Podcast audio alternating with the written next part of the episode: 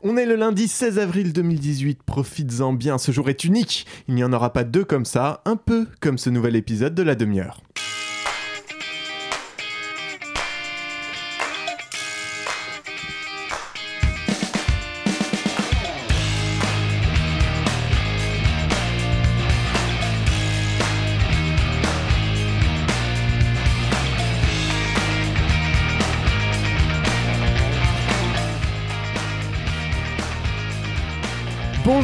Bonjour, bonjour, auditrice et bienvenue dans la demi-heure, je suis Pitoum et toi, fantastique, car tu nous écoutes et c'est à ça qu'on reconnaît les vrais. Euh, les vrais quoi, ça on saura jamais, en revanche ce que je sais c'est que je suis pas tout seul puisque Jérémy a aussi un micro devant la bouche, donc bonjour Jérémy. Bonjour. Comment ça va? Très bien, et toi? Bah ça va, Qu'est-ce- de quoi tu vas causer aujourd'hui? Euh, De démocratie et euh, de, de données. Oh putain. Ouais ouais, bon ça a l'air très très Ouais, chiant. ouais. hein, c'est, je- C'est le but. Mais ouais, mais on, on avait oublié un peu. Ça fait longtemps qu'on n'avait pas été là. euh, c'est un peu. Bref, on reste avec nous, auditrice, quand même. C'est dans une dizaine de minutes. Si nous ne sommes pas tous et toutes mortes d'ici là. Donald Trump écrit sur Twitter La Russie dit qu'elle veut abattre tout missile dirigé sur la Syrie. Tiens-toi prête, la Russie, parce que ils arrivent, ils arrivent des missiles tout beaux, des missiles tout neufs, des missiles très intelligents. Alors, entre toi et moi, auditrice, j'étais à peu près convaincu que notre génération, enfin, ta génération et dans une moindre mesure ma génération, hein, bah ouais, j'ai 30 piges. Bref, euh, que nous allions apprendre le début de la Troisième Guerre mondiale via nos notifications Facebook ou une story de Squeezie.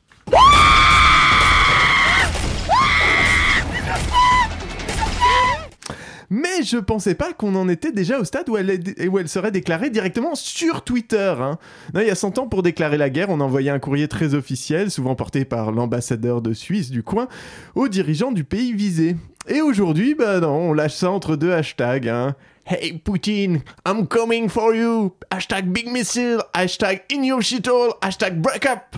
Mais ça implique un nouveau paradigme géopolitique. hein. Que se passe-t-il si je retweet? J'entre en guerre avec la Russie Un live fait-il de moi un pays observateur? Combien de RT faut-il pour déclencher une résolution de l'ONU? Pendant ce temps, Trump est de plus en plus sous pression dans son pays avec les investigations concernant les soupçons de collusion avec la Russie lors de l'élection de 2016 et on voit clairement du coup ce qu'il essaie de faire. hein. Mais déclarer la guerre à un pays pour effacer les preuves de son intervention lors d'une élection nationale, c'est un peu tout droit réservé à Sarkozy, j'ai envie de dire. hein. C'est notre fierté à nous, Français. Et tu vas pas nous piquer ça, Trump. Non, merci. Bon, entre-temps, il y a deux trois gus à la Maison-Blanche qui se sont quand même vaguement aperçus du truc, et une heure plus tard, le même Donald Trump postait ceci. Il y en a eu un autre, 45 minutes plus tard, beaucoup moins agressif, comme si Donald Trump s'était aperçu qu'il était allé trop loin. Il n'y a pas de raison, dit-il, que nous ayons de mauvaises relations avec la Russie. La Russie a besoin de notre aide pour son économie, ce que nous pouvons facilement euh, lui offrir. Ah bah non, non, il a pas de raison que ce soit un ennemi, je viens juste de lui promettre de la fister avec des missiles si beaux et si intelligents qu'elle aura pas le temps de les voir venir. Non, Il y, a- il y a quelque chose de fascinant tout de même dans cette capacité à s'auto-contredire aussi rapidement, hein. ce pouvoir de déni instantané, comme si tout ce qui avait été fait quelques minutes auparavant n'existait pas. Et puis il y a eu un troisième tweet où Donald Trump explique euh, que si les choses se sont dégradées avec la Russie, c'est à cause de l'enquête du procureur spécial ici aux États-Unis sur l'élection présidentielle américaine. Ce troisième tweet qui permet de comprendre qu'en fait Donald Trump est sous pression, notamment depuis que le FBI a fait une perquisition chez son avocat. La question étant de savoir si, étant sous pression, il arrive à faire la part des choses et à gérer ce dossier syrien avec euh, euh, suffisamment de distance et, et de tête froide. La tête froide Trump Faut vraiment passer plus de temps à dire des conneries dans la télé qu'à la regarder pour pouvoir envisager une seule seconde que Trump est capable de prendre des décisions la tête froide. Le journaliste qui parle là, c'est Jean-Bernard Cadier, correspondant BFM à Washington. Mais JB, sans déconner, tu viens de nous lire trois tweets de Trump écrits dans une intervalle d'une heure qui se contredisent les uns les autres. Qu'est-ce que tu viens nous chanter avec tes histoires de distance et de tête froide? La seule distance qu'il arrive à avoir, Trump, c'est celle qui sépare son pouce de son index, et encore, c'est juste parce que c'est la même qui... c'est la même que sa bite, pardon. Regardez Trump faire de la géopolitique, c'est un peu comme jouer à risque avec son petit cousin de 3 ans. Au début, c'est rigolo de le voir jeter des dés pour faire tomber les petits soldats sur le plateau, mais au bout d'un moment, tu te rends compte qu'en plus de te niquer ta partie, il est en train de faire déborder sa couche sur l'Amérique. Et restons dans les couches qui débordent, puisque Macron s'est adressé aux évêques lors de leur conférence annuelle. Enfin, je dis Macron, mais je devrais plutôt dire euh, Monseigneur Macron, évêque de la République catholique de France. Partageons confusément le sentiment que le lien entre l'Église et l'État s'est abîmé et qu'il nous importe à vous comme à moi de le réparer. Mais euh, non, non Emmanuel, ne t'inquiète pas, il va bien le lien entre l'Église et l'État. Il est là où l'on l'a laissé en fait en 1905, hein, coupé. Je sais, nous savons tous, que le travail que vous accomplissez n'est pas un pis-aller, mais une part du ciment même de notre cohésion nationale. Ce don de l'engagement n'est pas seulement vital, il est exemplaire.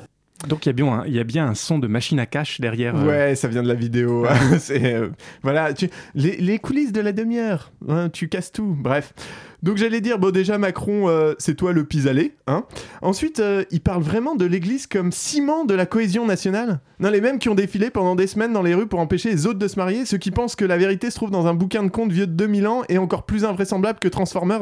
Parce qu'on on a beau dire que le type s'est adressé à toutes les religions, on a plus l'impression qu'il a swipé à droite tout ce qui passait sous son nez en espérant que ça matche, mais que c'est vraiment qu'avec les cathos que ça a cliqué. J'ai pas retrouvé l'extrême, mais le président a été jusqu'à dire Ce qui importe, c'est la sève. Je suis convaincu que la sève catholique doit contribuer encore et toujours à faire vivre notre nation. C'est super sale. C'est un peu, ouais, j'en suis pas très fier. Quand tu commences à parler sève avec un match Tinder, autant te dire que t'as intérêt à checker s'il te reste des capotes pour l'arrêter. Beaucoup de gens vont dire qu'il a, tout simple- qu'il a dit ça tout simplement parce qu'il faisait le mariole devant des évêques et qu'il aurait été devant une assemblée de vendeurs de kebab, il aurait été convaincu que la sauce samouraï doit contribuer encore et toujours à faire vivre notre nation. C'est pas faux. Mais il y a pas que ça. Macron a un rapport au divin, lui que les journaux n'ont cessé de décrire comme touché par la grâce pour expliquer son ascension fulgurante. hein. Rappelle-toi, auditrice, c'était il y a un an pendant la campagne, il affirmait dans une interview au JDD La dimension christique, je ne la renie pas. Eh bien, Emmanuel, on peut, même dire qu'aujourd'hui, tu l'embrasses en public et avec la langue. Et puisqu'on parle de public, parlons un peu de nos données publiques, hein, tu sais, celles que tu files à Facebook à chaque fois que tu prends une photo de ton Buddha Ball vegan. La semaine dernière, Mark Zu- Zuckerberg, pardon, le créateur de Facebook, a été interrogé par des parlementaires américains concernant l'utilisation faite des données par Cambri- Cambridge Analytica, qui s'en serait servi pour faire élire Trump, et le monde entier fait semblant de découvrir que Oh mon dieu, ce service gratuit avec un milliard d'utilisateurs gagne son argent en faisant de la publicité basée sur les milliards d'informations que je lui donne volontairement. Avec un air outrancier comme une mauvaise actrice dans un guitry qui s'exclamerait Ciel, mon IP Alors, il y a tout un tas de questions et de réponses plus ou moins pertinentes. hein. Les questions connes ayant généralement d'ailleurs une réponse pertinente et les questions pertinentes, hmm, pas de réponse du tout de la part de Mark Zuckerberg. Il y a toutefois un moment qui a retenu mon attention. Now, here, here's what's going to happen there are going to be a whole bunch of bills introduced to regulate Facebook. It's up to you whether they pass or not. You can go back home, uh, spend $10 million on lobbyists and fight us, or you can go back home and uh, help us solve this problem. Alors, ce que le sénateur John Kennedy dit, c'est qu'il y a deux solutions. Soit Mark Rant à Menlo Park claque 10 millions de dollars en lobbyistes pour combattre, toutes les propositions de loi et de réformes que vont porter les parlementaires, soit il décide de les aider à les appliquer. Et c'est ça qui est déprimant. On en est à un stade où l'autoproclamée plus grande démocratie du monde voit ses représentants dire à un chef d'entreprise, parce qu'il n'est que ça, hein, Mark Zuckerberg, Bon ben, on sait que vous pouvez nous niquer notre race, mais vous pouvez vous chercher, s'il vous plaît, au fond de votre cœur. Non, parce que normalement, vous allez y trouver la révélation qu'il faut être gentil et nous aider. Mais on n'est pas dans un putain de Walt Disney. Tu sais, auditrice, mon aversion pour les lobbies, euh, elle existe, tu la connais. Mais c'est une des rares fois où un élu reconnaît directement face à ceux qui les utilisent que, ouais, en fait, ils ont raison de le faire. Parce que lui, simple représentant du peuple, ne fait pas le poids. Tu veux un autre exemple? Les lobbies de l'industrie de l'armement, hyper présents à Bruxelles, hein, et dont le budget déclaré est de 5,6 millions d'euros par an, est en, est en train le déclarer. On ne sait pas combien ils en cachent sous les sous les sous les quoi? Les, les dessous de table. C'est les dessous de table. 5,6 millions d'euros par an, pardon, par an est en train donc de faire valider par le Parlement européen une enveloppe d'un demi milliard d'euros pour le développement d'équipements dans le secteur de la défense pour les deux prochaines années, avec à terme la création d'un fonds de défense européen de 5,5 milliards d'euros par an dès 2021 Mais c'est la, la menace terroriste, ça. c'est la menace terroriste. Et le financement de leur projet va être hyper avantageux puisqu'ils iront jusqu'à 125%. C'est-à-dire que les mecs vont se faire de la thune en développant des armes de guerre. Et pas n'importe quelle thune, hein, la nôtre. Même les ONG qui interviennent lors des pires catastrophes n'ont pas le droit à ce traitement de faveur. Je sais pas toi, auditrice, mais plus je regarde, plus, plus je regarde pardon, en l'air, plus j'ai l'impression de voir plein de clones de mon petit cousin. Avec risque, c'est vous qui commandez. Votre mission secrète Conquérir le monde. Votre tactique sera-t-elle assez géniale pour écraser votre adversaire? Êtes-vous prêt pour le jour J? Risque, le jeu de la conquête du monde. Existe enfin sur CD-ROM. Voilà, alors si ça existe sur CD-ROM, c'est bon, on est sauvé. On se retrouve tout de suite pour le sujet chiant.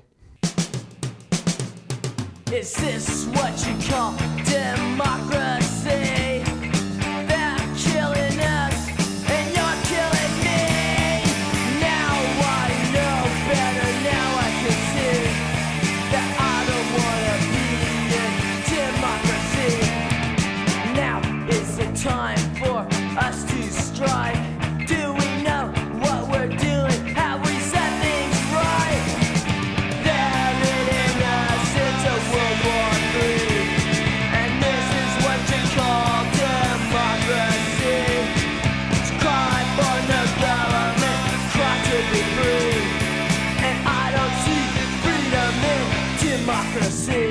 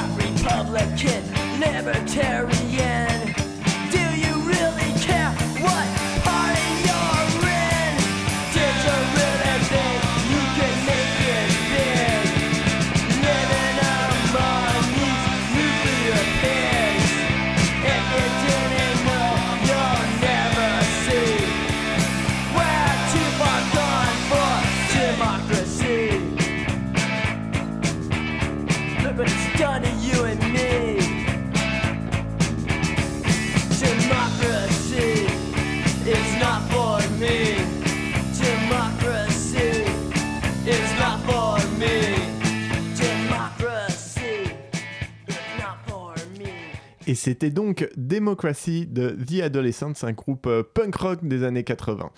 Et puis, bah, vous êtes euh, toujours, tu, tu es, auditrice toujours dans la demi-heure, avec Jérémy qui va nous parler d'un sujet chiant. Reste avec nous s'il te plaît jusqu'à la fin, on te promet, c'est bien. Oui, c'est- Oui, oui, oui, bah oui, bah Non, je vas-y, pensais que t'allais lancer le sujet chiant, euh, voilà. hein. Oh bah tu peux t'auto-lancer, voilà, c'est sois autonome un peu. Ouais, t'es- T'as pas d'idée en fait. Non. Moi non plus. Merci mon cher Pitou, mais donc ça faisait un bout de temps que j'avais envie de faire un sujet bien chiant pour m'interroger sur le rapport entre le régime politique et les technologies, en particulier les données, les fameuses data hein, qu'on trouve euh, partout maintenant. Ça va encore faire des discussions à rallonge. Ouais, ouais, ça c'est un peu vrai. Mais ce qui m'intéressait aussi, c'est c'est c'est parce qu'on est dans le nouveau monde, pardi. Celui de la startup nation, du data driving, du focus sur l'algo qui révolutionne le travail, le monde qui doit miser sur l'intelligence artificielle, parce que l'intelligence naturelle est trop conne de base. Et il faut oublier l'ancien monde et les vieilles rancunes. Vive le progrès, le mouvement, le pragmatisme face à ce vieux truc qu'est l'ancien monde.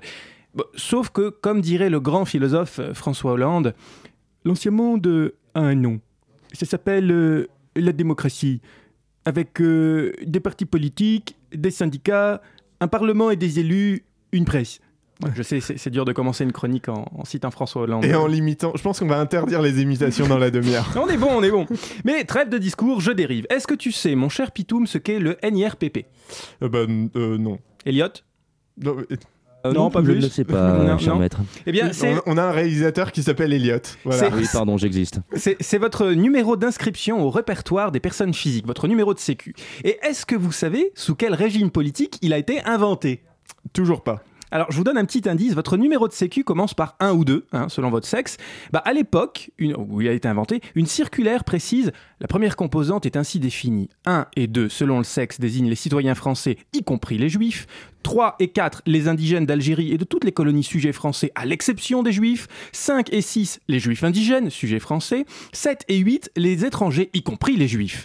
Est-ce que ça, ça vous aide, cette répétition du mot juif dans une circulaire du 30 mai 1941 de l'État français? Je vois pas de quoi vous voulez parler, monsieur. voilà. Donc j'en viens progressivement à mon point, et pour ça je laisse parler notre auteur tricolore Alain Damasio. Je crois que la- le plus gros bullshit que- qui circule euh, dans la sphère euh, pour moi, euh, science-fictive actuelle et, et technologique actuelle, c'est de dire la technique est neutre, tu vois, la technologie est neutre. Je veux dire, ça, c'est vraiment. S'il y a une idée à battre en brèche, tu vois, c'est Nietzsche qui disait euh, la philosophie, c'est nuire à la bêtise, quoi. Tu vois, s'il faut être philosophe, c'est là-dessus, quoi. Tu vois, Mm. c'est- nuire à cette idée qui est, qui est- qui est une catastrophe intellectuelle absolue, quoi. Et, et une connerie sans nom, quoi. Tu vois, c'est vraiment. euh, la technologie est tout sauf neutre, quoi. Tu vois, elle amène déjà, cons- de façon consubstantielle, la technologie, comme toute technique, c'est un- une volonté de maîtrise du réel, maîtrise Mm. de la nature, maîtrise des, des gens, maîtrise de l'environnement. C'est-à-dire que l'acte de vouloir maîtriser ou contrôler ou gérer quelque chose est constitutif de- de la technologie. Quoi? On nous a, on nous a menti non, mais pourtant, on a tous appris à l'école que la technique est neutre en elle-même. Ce sont les usages qui posent problème. Au passage, quand on s'y arrête deux secondes, c'est quand même l'argument le plus con de la Terre. Bonjour, monsieur le scientifique, parlez-nous de votre dernière invention. Alors oui, j'ai inventé une bombe qui détruit tout au niveau subatomique. hein. Ça défait la matière. En, en toute simplicité, c'est magnifique. Bon, ma bombe, en elle-même, elle est neutre. Alors oui, l'usage militaire pose éventuellement problème, mais elle fait un très beau cache-pot par ailleurs. Donc, cher toi qui nous écoutes, la prochaine fois que tu énonces cet argument, demande-toi Hmm, quelle est l'utilité d'une technologie qui n'aurait pas d'usage? Donc, c'est pas débile de dire que sans, son usage, la technologie est neutre? Oui, c'est complètement con comme argument. D'ailleurs, même ce cher Mark Zuckerberg, dont euh, Pitou me parlait juste avant, dans ses récentes auditions face aux élus américains, n'a plus osé l'utiliser pour défendre Facebook. Bien, je pense que j'ai acté mon premier point. Une technologie, quelle qu'elle soit, n'est pas neutre, mais surtout, sa mise en œuvre entretient un rapport avec la question du pouvoir. Ce qui peut faire peur dans l'usage que Facebook fait de nos données, par exemple, c'est pas tellement ce qu'ils vont y trouver individuellement, mais l'usage qui peut en être fait pour nous influencer ou nous contraindre dans notre connaissance du monde, à travers l'information qui est portée à nous, dans nos choix politiques, dans la manière dont on comprend le monde et ses problèmes, etc. C'est d'ailleurs précisément la définition du pouvoir, faire faire à quelqu'un quelque chose qu'il ou qu'elle n'aurait pas fait sinon. Alors évidemment, on est un peu en droit de s'alarmer quand on entend ça. Direction la Chine d'abord, la Chine qui s'apprête donc à noter ses citoyens. Oui, une note basée sur votre comportement sur les réseaux sociaux, mais pas seulement. En fait, ce sont les étoiles hein, que vous attribuez aux chauffeurs de VTC ou sur des sites de voyage, mais appliquées à chaque personne. Alors imaginez, vous êtes diplômé, performant au travail, propriétaire d'une belle voiture. Vous postez sur Facebook des articles positifs sur l'économie chinoise, eh bien, vous avez une bonne note. À l'inverse, votre supérieur vous juge moyen, vous avez traversé la rue au feu rouge, payé votre loyer en retard, vous avez une mauvaise note. Donc, si tu es chinois, tu as ou tu vas bientôt avoir un compte avec des points qui te disent si tu es un bon ou un mauvais citoyen. Bienvenue dans un épisode de Black Mirror qui n'est plus fictionnel. Alors, bien sûr, certaines parties de ton cerveau, cher toi qui nous écoute, pourraient se dire mais quelle bonne idée de contrôle social Plus besoin de râler parce qu'un connard vient de nous faire une queue de poisson sur la route ou parce qu'une vieille vient de nous piquer notre place dans la file d'attente du Coralance 2. Non, si les individus ont des comportements déviants, ils seront immédiatement et impitoyablement punis socialement. Du coup, les gens auront peur d'être punis, donc ils commettront moins de déviance, et le monde ne sera plus qu'une grande oasis de paix. Et là, précisément là, ton cerveau a simplement fait ça. Dans ce tutoriel, nous allons étudier la régulation par le marché. Ben oui, c'est exactement ça. Le coût de la défiance est plus élevé que le bénéfice induit, donc on espère que le comportement se reproduise moins souvent, voire disparaisse. Magie de la main invisible. Alors tu viens de régler une question politique, comment un régime contrôle ses populations, par des outils économiques en estimant que c'est suffisant? Donc si certaines parties de, ton cerveau pensent effectivement qu'un tel contrôle est une bonne idée, il est temps de les euthanasier. Enfin, moi je dis ça, c'est pourtant bien. hein. Et si tu ne comprends toujours pas pourquoi l'euthanasie est nécessaire à ce stade, regarde l'épisode de Black Mirror. Mais comme je suis gentil, je vais te donner quelques exemples des effets in real life, in real life mon accent anglais est aussi bon que le tien, euh, C'est une de- marque de la demi-heure. de, de cette belle conquête numérique. La journaliste d'Europe 1 est sympa et ne parle que des petites infractions, mal se garer, traverser au feu rouge, faire caca dans un pot de fleurs, des trucs normaux. Mais imagine, cher toi qui nous écoute, tu es à Roissy-Charles de Gaulle et tu veux prendre ton avion pour des vacances bien méritées au Kirghizistan. Vous savez, Hubert, la vie n'est pas toujours facile pour les gens ici. Non, non, non, mais ce- ce- ce- c'était juste pour dire que ce pays existe. hein. Il est entre le Tadjikistan et le Kazakhstan. Mais et c'est un pays très. euh, est un pays très. C'est un pays ça, c'est déjà. c'est un pays, quoi, déjà. Quoi. Bref, tu scannes ton billet pour que les portes d'embarquement s'ouvrent, et là, bam Ça affiche condamné pour séparatisme. Tu te dis, merde, j'ai fait une connerie, là. Donc tu te diriges vers le TGV. Tu essaies de passer les portes. Et là, rebam Le, portage, le portail s'affiche en rouge clignotant devant tout le monde. Danger pour la sécurité nationale. C'est absurde, hein? Eh ben, c'est exactement ce qui est arrivé à l'avocat chinois Liang Jiaojung avant qu'il ne s'envole pour la Mongolie intérieure. Les joies d'être un avocat des droits de l'homme dans- dans- en Chine. Vous savez, Hubert, la vie n'est pas toujours facile pour les gens ici. C'est d'ailleurs le propre des dictatures. Une dictature, comme vous y allez. C'est bien sympathique, Dolores, mais épargnez-moi vos analyses politiques. Savez-vous seulement ce que c'est qu'une dictature? Une dictature, c'est quand les gens sont communistes. Déjà, ils ont froid, avec des chapeaux gris et des chaussures à fermeture éclair. C'est ça, une dictature, Dolores. Oui. J'ai déjà entendu ça quelque part. Oui, hein. je sais, Pitou, mais à culpa, j'ai déjà utilisé ce son-là, mais je l'aime vraiment beaucoup. Alors, plus concrètement, ça, ça, ça peut vouloir dire quoi? Parce que c'est présenté comme un jeu, qu'en apparence c'est ludique, bah les gens y vont et jouent le jeu. Sauf que ça va loin. Tu critiques le parti, tu perds des points. Tu es ami avec des gens critiques du régime, tu perds des points. Tu joues trop aux jeux vidéo, et je vous jure que j'aimerais dire que j'invente, mais c'est véridique. Tu es considéré comme un citoyen improductif, donc tu perds des points. Ah, mais si le parti te reconnaît comme citoyen modèle, alors là tu gagnes des points. Et les conséquences prévues sont presque incroyables. Ton débit internet est ralenti. Tu n'as plus accès à certains restaurants, plus le droit d'entrer en boîte de nuit. Tu ne peux plus t'inscrire dans un club de sport, plus le droit de voyager, de louer une voiture, d'emprunter de l'argent. Tu peux même perdre ton travail et même ne plus en trouver du tout. Euh, Je pense qu'il faut le dire, ceci est un son de France Info. Oui, tout à Ouais, fait. ça me terrifie. Cette musique avec ce qui est dit, c'est génial. Bon, cela dit, oui, on peut toujours se dire. Ouais, ça va, quoi, c'est bon, c'est la Chine, mais bon, tu prends une vraie démocratie, hein, comme la France.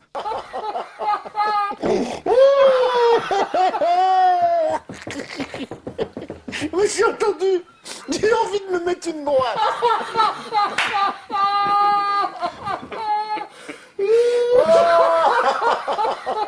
Oui, oui, pardon, pardon, pardon. Donc, une, T'as une dé- vraiment pris un son de 15 secondes pour ça. une démocratie comme la France, disais-je avant d'être un peu rompu- interrompu par mon propre foutage de gueule, donc.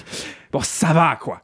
Par exemple, bon, euh, tu fumes dans un lieu public, bam 10 points de moins dans ta face. Tu fais une fausse alerte à la bombe, bam T'es interdit de Cyril Hanouna pendant 3 mois. C'est citoyen, quoi. Mieux, mieux que ça. Tu désengorges la justice en interdisant, par exemple, aux violeurs de prendre les transports, les transports en commun.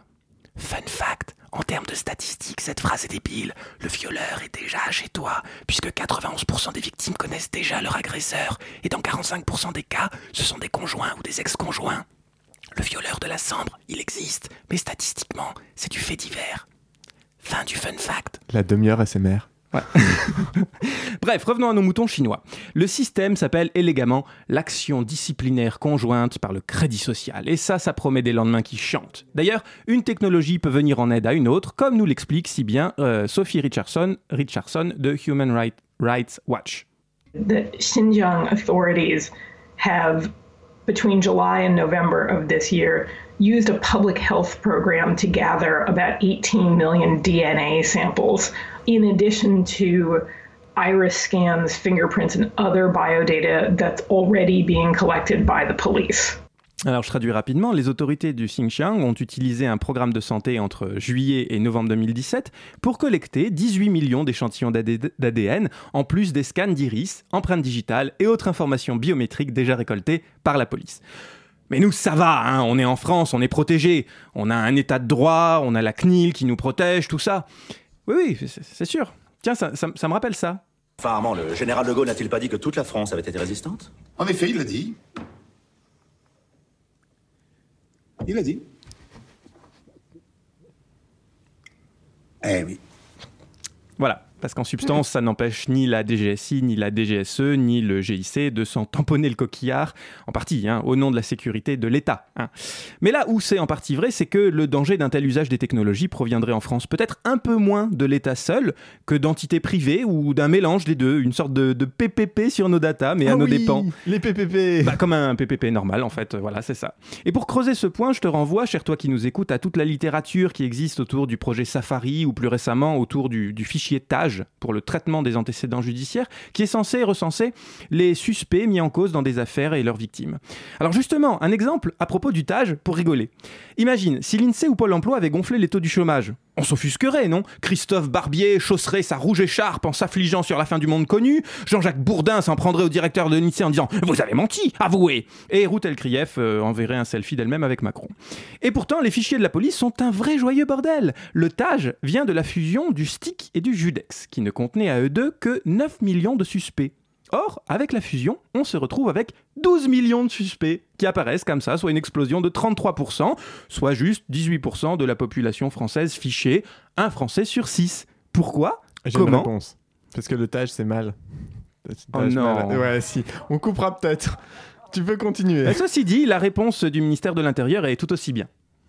So this was a major breach of trust, and and I'm really sorry that this happened. Um, you know, we have a basic responsibility to protect people's data, and if we can't do that, then then we don't deserve to have the opportunity to serve people. Non, pardon, pardon, ça, ce sont les excuses de Facebook. Mais bon, en substance, celles du ministère de l'Intérieur sont les mêmes. Oups, pardon, on s'est trompé, pardon, tout ça. Mais c'est à cause de Gérard qui a fait la fusion des fichiers. Il était bourré. Alors en plus, on avait fait un pari sur le nombre de tacos qu'il pouvait bouffer. Du coup, il avait la chiasse, il n'était pas en état. Vous savez, il a le côlon fragile, hein, Gérard. Mais sinon, ouais, vos données, euh, tout ça, on, prend ça vachement au sérieux, quoi. Bon, résultat, bon, c'est vrai qu'on peut moyennement compter sur l'État français pour défendre la démocratie face aux facilités de contrôle et de surveillance ouvertes par les nouvelles technologies, mais on peut compter sur le peuple.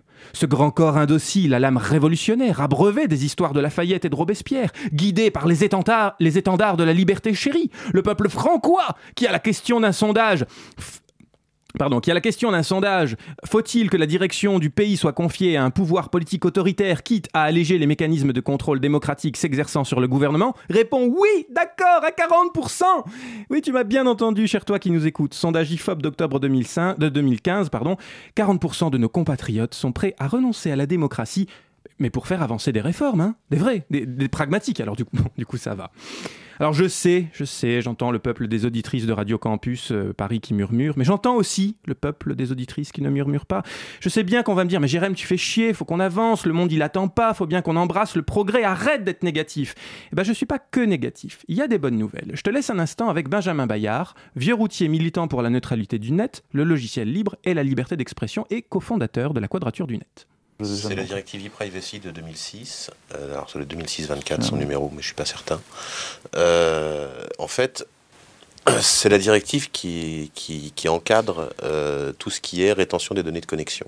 T'as le droit de reprendre la parole si Non, je, je c'est- cherchais le nom, mais c'est... La, c'est la directive en, en droit européen qui dit euh, les États membres euh, devront faire des lois qui euh, protègent la, la correspondance privée et la vie privée des gens et ne pourront collecter des données que euh, dans tel cadre. euh, ils devront y accéder selon telle procédure et il devrait y avoir telle garantie. On ne peut pas conserver ces données plus de deux ans, euh, etc., etc.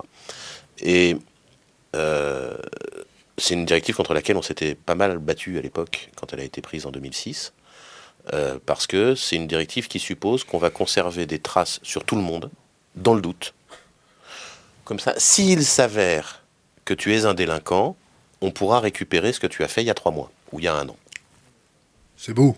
C'est beau. On surveille tout le monde parce que tout le monde est suspect. Et ça, la CJUE nous dit en 2014 dans l'arrêt Digital Rights Ireland qu'il n'y a pas moyen. C'est pas possible. Bon, pour être tout à fait juste, il faudrait tempérer cette bonne nouvelle par le fait que la France ne s'est toujours pas mise en conformité et qu'elle fait un peu ce qu'elle veut en matière de conservation des données. Il faudrait aussi dire que le droit américain, pour sa part, s'en fout complètement sa race et qu'il collecte tout ce qu'il veut sur les citoyens européens. Alors, je sais bien, au bout du compte, la question qui tue, c'est quand même, mais qu'est-ce qu'on s'en carre de tout ça? Ah bah ça, après, moi, pour le détail, je sais pas. hein.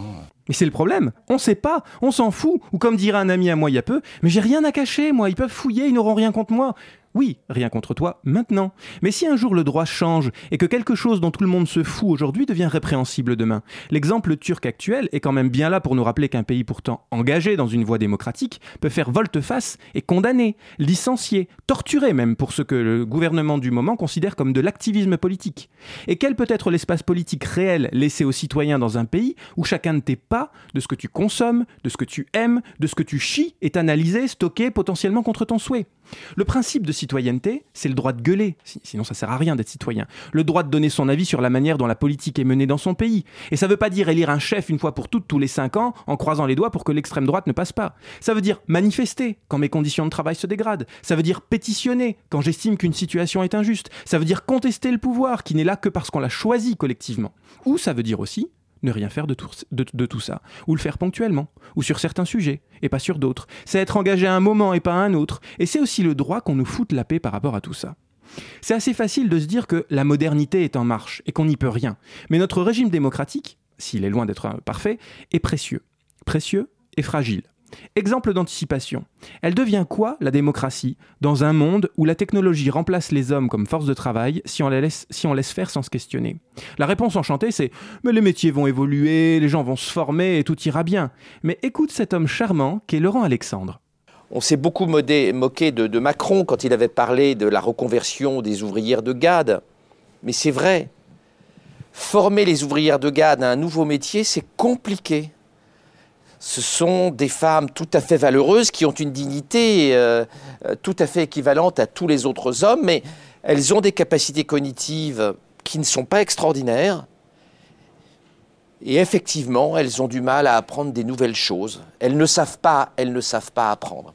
Il y a dans le monde d'aujourd'hui de la place pour des gens qui n'ont pas une forte intelligence conceptuelle. Quand l'intelligence artificielle va être ubiquitaire, va être présente partout, il n'y aura plus de place économique pour des gens qui n'ont pas une forte intelligence conceptuelle. Tu la sens la propension de certains à défendre la démocratie, là?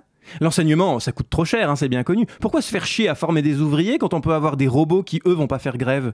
Mais les gens vont pas disparaître. Alors on peut imaginer un monde où de nouvelles dynasties de rentiers vont émerger, ceux qui ont les moyens de faire tourner les moyens de production assurés par la technologie, et puis les autres, un prolétariat indigent qui, faute d'héritage, vivote de plus en plus marginalisé. Ça peut faire rire, hein, cher toi qui nous écoutes. Mais en fait, l'homme a déjà vécu sous de tels régimes. L'Empire romain, c'est une poignée de propriétaires qui avaient son propre système de, re- de redistribution fondé sur le clientélisme. Et si ma mémoire est bonne, il, y a quand même, il a quand même tenu quelque temps comme ça, l'Empire romain. Dans sa version moderne, plus d'esclaves humains, mais une sorte de plèbe sans travail parce que le travail ne rapporte pas assez, et une oligarchie de grandes familles patriciennes qui s'assurent les faveurs de la plèbe par du pain et des jeux. Elle serait belle la démocratie alors, hein Allez, je te laisse. Cher toi qui nous écoutes sur cette note positive, peut-être que tu repenseras à tout ça la prochaine fois que tu te brosses les dents, et peut-être que tu te diras, ouais, faudrait vraiment qu'on en discute. Allez, bisous, à la prochaine. Voilà, donc c'était la demi-heure avec euh, bah, l'envie de se tirer une balle comme d'habitude. Merci Jérémy, merci à Elliot pour la réalisation. Et puis nous, on se retrouve euh, dans 15 jours cette fois-ci pour 15 de jours. vrai, avec euh, un autre sujet chiant de la revue de presse. Et puis, et puis peut-être toujours pas de troisième guerre mondiale, on sait pas, c'est en attente. On verra sur Twitter. Guetter Twitter, ouais. À bientôt.